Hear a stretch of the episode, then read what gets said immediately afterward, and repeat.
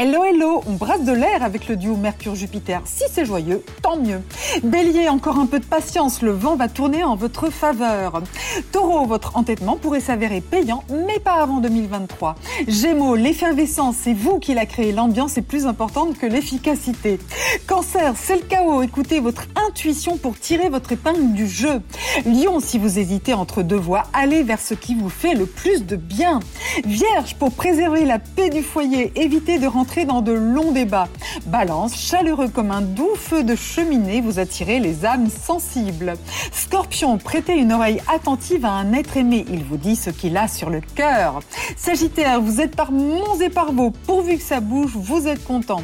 Capricorne, c'est le moment de tourner la page, de laisser le passé au passé.